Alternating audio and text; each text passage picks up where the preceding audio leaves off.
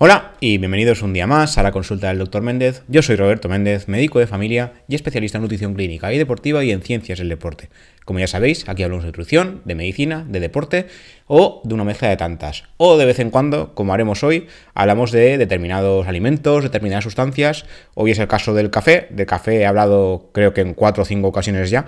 Teniendo en cuenta que llevamos más de 140 episodios tampoco es tanto, pero sí que es verdad que es un tema que como veis me apasiona bastante, me gusta mucho y por eso lo repetimos. Y siempre hay algo nuevo que contar.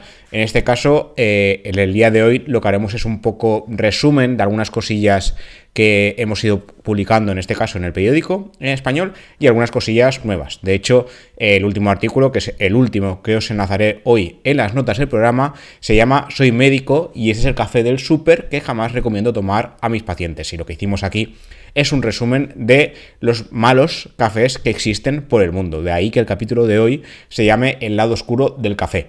No me he vuelto loco, no voy a dejar el café, ¿vale?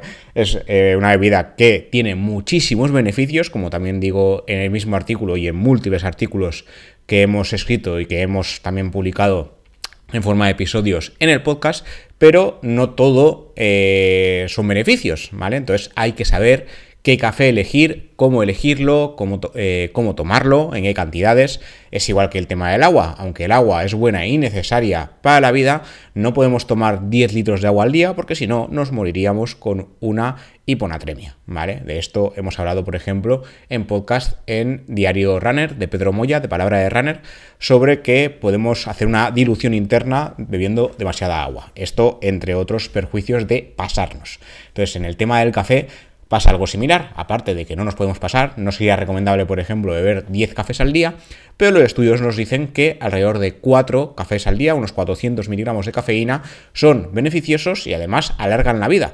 En este caso, yo siempre digo que de hecho creo que en un episodio lo dije, que a este paso voy a seguir inmortal, porque visto lo visto, según los estudios, estoy tomando el café que debería. Esto evidentemente es un chiste, pero parece que el café no es tan malo como nos decían hace tan solo unas décadas. El café es una bebida que tiene muchos beneficios, evidentemente no es para todo el mundo, ¿vale? Si no te gusta el café es, eh, una tontería forzarte a beber café. Hay gente que es muy sensible y con medio café o con un café le entran taquicardias porque el café es un estimulante, pero si se tolera bien y te sienta bien, es una bebida muy recomendable. Entonces depende, es como todo. Aunque una sustancia sea buena, no tiene por qué ser siempre para todo el mundo. Entonces la tolerancia al café es una de las cosas a tener en cuenta y eh, el tema sobre todo de taquicardias, insomnios y demás, esto puede pasar dependiendo de la tolerancia de cada uno. Si lo toleramos bien, la verdad es que es una bebida muy recomendable. De hecho, a nivel deportivo, tenemos también un artículo publicado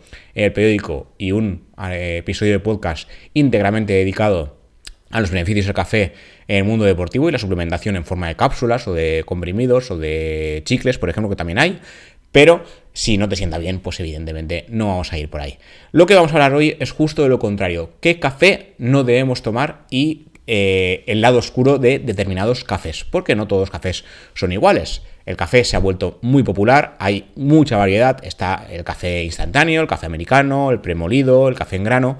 Yo he tenido la suerte o la desgracia de que los he probado todos. De hecho, en la carrera, por ejemplo, al principio empecé con el café este instantáneo, que suele ir eh, en bote ya en, forma de, de, polvo, por decirlo de alguna forma, y suele mezclarse mucho con azúcar. Entonces, eh, estos cafés pueden llegar a ser muy baratos, son muy económicos, de ahí que cuando estaba estudiando la carrera tirase de este tipo de café pero suelen llevar muchos aditivos y mucho azúcar. Eso por un lado. El café americano, ya lo conocéis, el café eh, yo lo llamo dilución, porque el café americano lo que hacen es diluir mucho el café, entonces les dura un montón, pero ahí eso no es café ni es nada. Quiero decir, esto es como, tomar agua manchada, que digo yo, esto puede parecer una exageración, pero un café normal y corriente hecho en España, pues no sería nada similar a un café americano. Luego está el caso de los, de los noruegos, no, eh, no se ha enlazado el estudio aquí, pero un estudio se demostraba que el café reduce el colesterol, pero es que justamente se hizo en población noruega.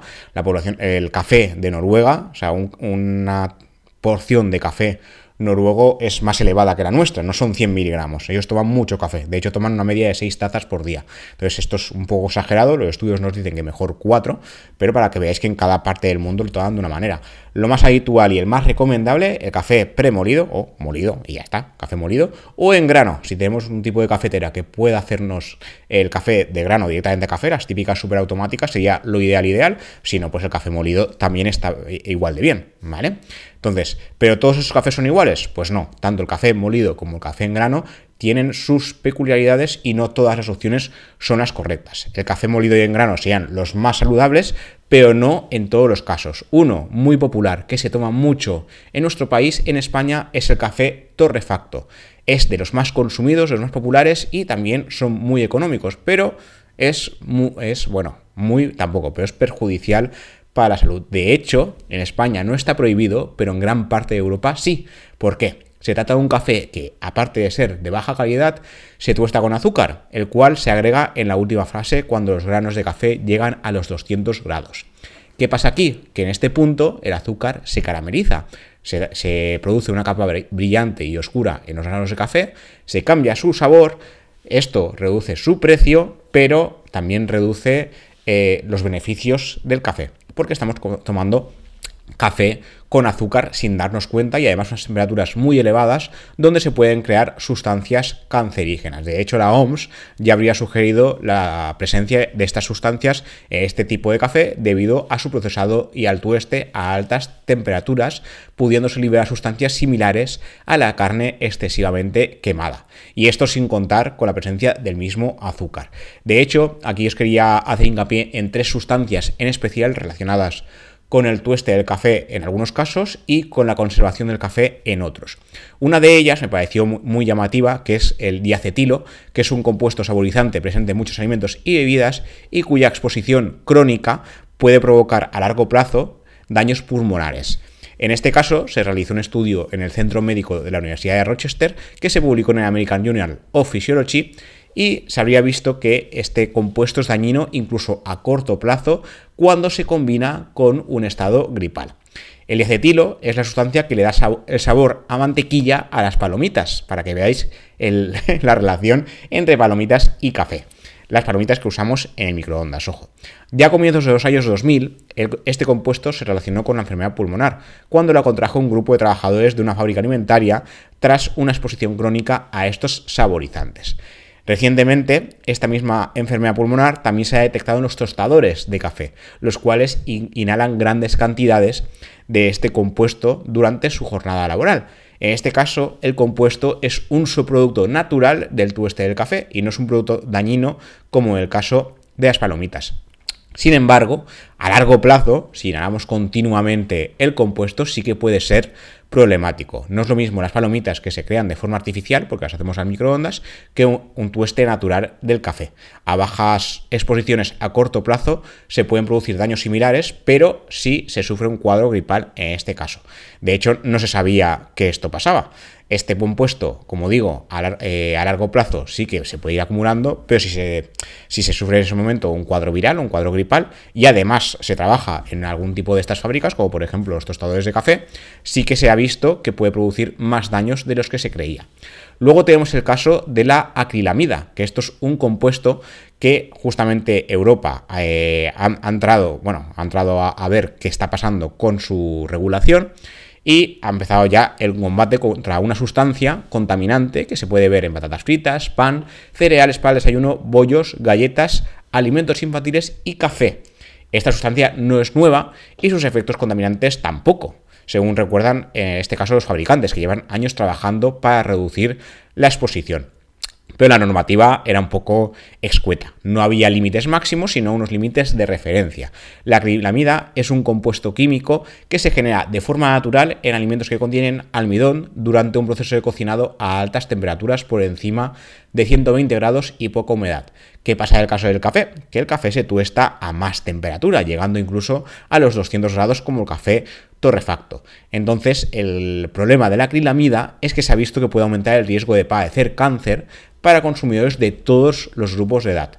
Dado que es contaminante y la cantidad de acrilamida en algunos alimentos es sensiblemente superior a la registrada, lo que hizo Europa es meter mano en esto y decir, oye, aquí hay que regular esto. En el caso de algunos tipos de café se ha encontrado más acrilamida de la que se sospechaba, pero de momento eh, el, el típico café que hemos comentado, molido, y en café en grano, si es de buena calidad, no contiene un exceso de la misma. De hecho, eh, como comentaremos después, la OCU eh, analizó cápsulas de café, las típicas cápsulas de, bueno, las típicas de Nespresso, por decir la marca más popular, pero ahora hay un montón de marcas de cápsulas de café. De hecho, la gran mayoría de supermercados vende su propia marca porque, porque puede, porque ya se acabó la patente. Entonces, lo que hizo la OCU es analizar varias marcas de todos los supermercados, porque encima cada súper tiene la suya, ¿vale? Aparte de las marcas grandes y demás. Entonces lo que se vio es que no había, no se vio aquí la mida ni la que vamos a comentar ahora, que es la ocratoxina A. En este caso, la ocratoxina A no se debe al tema de las altas temperaturas del procesado del café, sino al moho. O sea, en este caso, eh, la ocratoxina A se genera cuando, cuando hay moho en los alimentos. En diferentes alimentos se puede encontrar esta toxina, en el caso del pan, mermelada, cereales, yogur, fruta, frutos secos, embutidos, carnes ahumadas, donde pueden proliferar micotoxinas, que son toxinas de hongos, y son un riesgo para la salud. ¿Qué pasa con el tema del café? Que según cómo se almacene, se puede crear humedades y por tanto moho, entonces puede haber ocratoxina. De nuevo lo mismo. En el caso de las cápsulas, la OCU lo analizó, lo buscó, que de hecho os lo nombro porque me leí el análisis y no se vio que en las cápsulas de café de los supers de España haya eh, ocratoxina A ni acrilamida, al menos no en cantidades suficientes para que sea eh, poco seguro para la salud. ¿vale? Entonces, eh, seguidamente al tema del café torrefacto, el segundo café que analicé en el artículo fue el café de cápsulas. La mayoría de, cápsulas, según la OCU, son café molido, simplemente puesto dentro de la cápsula y sin más. Entonces ahí eh, todo bien, todo seguro. Pero lo que se ha visto, y que también os lo dice la misma OCU, es el tema del azúcar. Cuidado porque algunas cápsulas de café eh, encapsulado, valga la redundancia, contienen también azúcar. Hay algunas marcas que contienen ya eh, café con leche pre-preparado. En este caso lo que pasa es que ponen la leche en polvo junto al café. Pero es que a esto le suelen añadir también azúcar. Muchas veces, no siempre, estas cápsulas eh, sí que ponen cuánto azúcar llevan, pero no distinguen. No distinguen si es azúcar de la leche, porque la leche contiene de forma natural eh, azúcar, o han añadido más azúcar todavía, que esto lo analizaremos eh, en la última parte del episodio de hoy. Entonces, cuidado con esto, porque lo ideal sería comprar, si nos gustan las cápsulas, eh, cápsulas que contengan café y ya, que no haya nada más, ¿vale? Porque las que llevan ya más cosillas, café con leche, café con no sé qué, ahí estamos entrando en terreno peligroso y si, a ver, si nos tomamos una de vez en cuando, pues bueno, pero si es una cosa que hacemos todos los días porque es cómodo, pues ahí, ojo, cuidado. ¿Vale? Yo, por ejemplo, tomaba muchas cápsulas eh, hasta hace muy, muy, poco que cambié la cafetera y es súper cómodo. De hecho, lo hacía por comodidad. A la, larga sale caro, porque realmente, aunque compremos las cápsulas del súper típico, eh, son bastante más baratas que las marcas, pero sigue saliendo a largo plazo caro en comparación a hacernos el típico café en cafetera italiana, que también lo, hacía yo en la carrera porque salía bastante económico, o si podemos hacerlo lo de las cafeteras con café molido o café en grano. Entonces, eh, en comparación, sí que es verdad que el, el proceso de elaboración pues, es más largo, estar pendiente de la cafetera italiana y, y que no te pete en la cocina, como me ha pasado más de una vez, pero eh, es más saludable este que no las cápsulas. No solo por el tema de que algunas cápsulas contienen más café, del, hay más café, más azúcar del que nos gustaría, no deberían, sino por el tema también medioambiental, porque reciclar las cápsulas es una cosa que se, está convirtiendo en un problema. En este caso, volviendo al análisis de la OCU, eh, analizaron casi 20, eh, una veintena de cápsulas, concretamente 19 marcas diferentes, y lo que vieron, bueno, tuvieron en cuenta eh, cuatro criterios. La información que aparece en etiquetados, si era correcta o no, la cantidad de humedad, de ahí que analizaban si había octatoxina o no, sólidos solubles, cafeína y contaminantes presentes en las mismas, la ocratoxina que acabo de comentar y la acrilamida. Además, también se llevó a cabo una valoración organoléptica, es decir, de sabor, y se comprobó que no hubiera defectos en las cápsulas. Eh, lo que dijo la OCU es que la mayoría, eh, la mayoría del mercado, en este caso español, es, bueno, están muy bien las cápsulas y no había mucho que criticar en sí. Sí que es verdad que algunas tenían eh, una nota justita, algunas fueron valoradas, bueno, la valoración era sobre 100 y algunas eran valoradas entre 78, 83 sobre 100, pero había algunas que la nota era de 23 sobre 100. Entonces, la media eh, fue buena. En general, las cápsulas analizadas, que cada uno era de una marca, eh, parecían cumplir los criterios de, de la OCU, que analizó, como digo, bastantes cosas. Lo que sí lo he dicho, el tema de las cápsulas es muy cómodo, ya os digo que por experiencia que es súper cómodo. Hay diferentes tipos de cápsulas, algunas son de aluminio, algunas son de plástico. Existen, por si eh, no lo conocéis, que si os gustan las cápsulas, supongo que sí, existen cápsulas eh, metálicas reutilizables. Esto también lo, he intentado probar yo. Ahí se pone en la cápsula reutilizable, se pone el café molido que ya compras aparte y la cápsula la puedes utilizar en varias ocasiones. Cuidado con esto, porque yo en una ocasión la tiré. lo típico de que pones la cápsulita dentro de la, la cafetera que te olvidas como las otras y tiras todas las cápsulas a, la basura o al reciclaje, que sería lo ideal. Pues yo de repente un día me di cuenta de que la cápsula metálica ya no estaba. Entonces imagino que ha pasado esto. Entonces cuidado con esto. Pero a nivel eh, económico es mucho más barato hacer esto que ir comprando cápsulas continuamente. Y a nivel medioambiental también es una muy buena opción porque no estamos reciclando continuamente eh, cápsulas o en el peor de los casos, que es lo que suele hacer mucha gente, tirarlas a la basura y ya está. Eh, reciclar las cápsulas es bastante complicado, de hecho las marcas grandes ya tienen su propio sitio de reciclaje, que ahí también ganan porque vuelven a utilizar el mismo material ellos para su propia empresa, pero tirarlas a la basura pues no es una buena opción, hay que reciclarlas, ¿vale? La mayoría, ya os digo, son de plástico o de aluminio, entonces habría que intentar eh, reciclarlas y contribuir a no fastidiar más el medio ambiente de lo que ya lo está.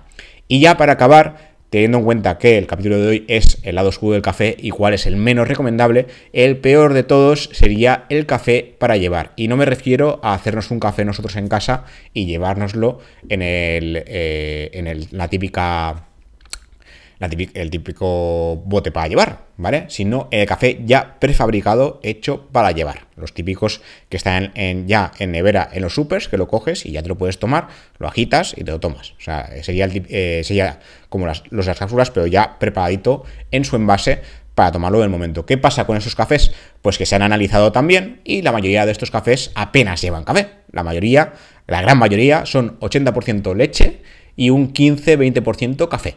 ¿Vale? Y además es que eh, no siempre es café café, no es café líquido siempre, que sería lo ideal, sino que a veces suele ser eh, café, eh, extracto de café soluble o cafés, bueno, preparados de café. Entonces, claro, ahí estamos, no estamos bebiendo café, estamos bebiendo leche con un pelín de café o con sucedáneo de café, con lo cual no, no, están vendiendo la moto, ¿vale? Entonces, luego está el tema de, la, de las leches, que algunos los venden como semidesnatada o, o café preparado light o demás, pero es que muchos llevan leche semidesnatada y aparte los fabricantes les añaden crema para darle un poco más de textura y sabor, con lo cual el tema de que sea semidesnatada pues lo hemos perdido, ¿vale? Y además muchos agregan azúcar. De hecho, en algunos casos el azúcar llega a representar entre el 9 y el 16% del contenido calórico total de estos tipos de café. Y como ya decía antes, no distinguen entre azúcares intrínsecos y extrínsecos, no distinguen entre que el azúcar venga de la leche que ponen, que muchas veces también es preparado en polvo y en otras ocasiones es, líquida y sin más, y no distinguen si es el azúcar de esa leche o que lo añaden también. Entonces ponen azúcar, ponen el porcentaje y nos quedamos ahí apañados. Entonces también cuidado con esto. Y finalmente están los aditivos. Muchas de estas marcas, por no decir todas, ponen aditivos para darle textura, sabor, olor. Entonces cuidado porque poner aditivos, como ya dijimos en el episodio de alimentos ultraprocesados significa que no estamos tomando un café preparado y ya está, sino que no estamos tomando un ultraprocesado. ¿Qué pasa si tomamos esto de cuando en cuando? Pues no pasa nada. Igual que muchas cosas que hemos comentado, una cosa puntual no es dañina, pero si lo hacemos todos los días y habrá gente que lo haga así, tomar cafés de este tipo preparados todos los días, lo típico que vas a trabajar con prisa si te lo llevas o en el coche o lo pillas de camino al trabajo, y todos los días, ah, yo me estoy tomando mi café de la mañana. No estás tomando café, porque ahí es un 15-20% de café y demos gracias eso una. Y segunda, estás tomando un ultraprocesado porque está lleno de azúcar, que no sabemos si es solo de la leche o de más sitios, y de aditivos. Entonces, el peor café de todos, el que jamás recomendaría, sería este. Que puntualmente viene bien porque es muy cómodo, vale. Pero sabed que no es café, y que no sería recomendable hacerlo de forma continuada. De forma continuada, lo ideal, ideal, café molido o café en grano. Si disponemos de, de una cafetera que nos pueda hacer alguno de los dos, perfecto. Como tercera opción, o segunda, si estas dos las ponemos en conjunto, sería el café de cápsula, siempre y cuando la cápsula contenga solo café, que no sea cápsulas de estas que llevan eh, café con leche o café con no sé cuántos, o café del sabor a galleta, ¿vale? Todo el tema este de saborizantes implica aditivos y aditivos implica ultraprocesado. Y nada, esto es lo que os quería contar por hoy.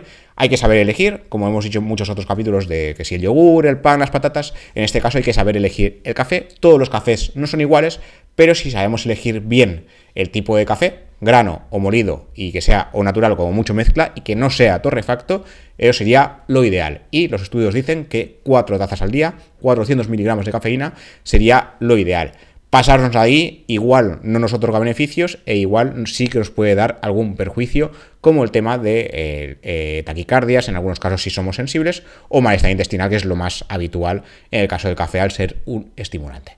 Y como siempre, podéis ver esto en YouTube o en cualquier plataforma de podcast que sigáis a partir de Qonda, donde lo colgamos siempre en las diferentes plataformas a nivel general: Spotify, iBox, Google Podcast, Apple Podcast, Amazon Music, la que queráis, Pocket Cast, que es donde más, donde más me escucháis.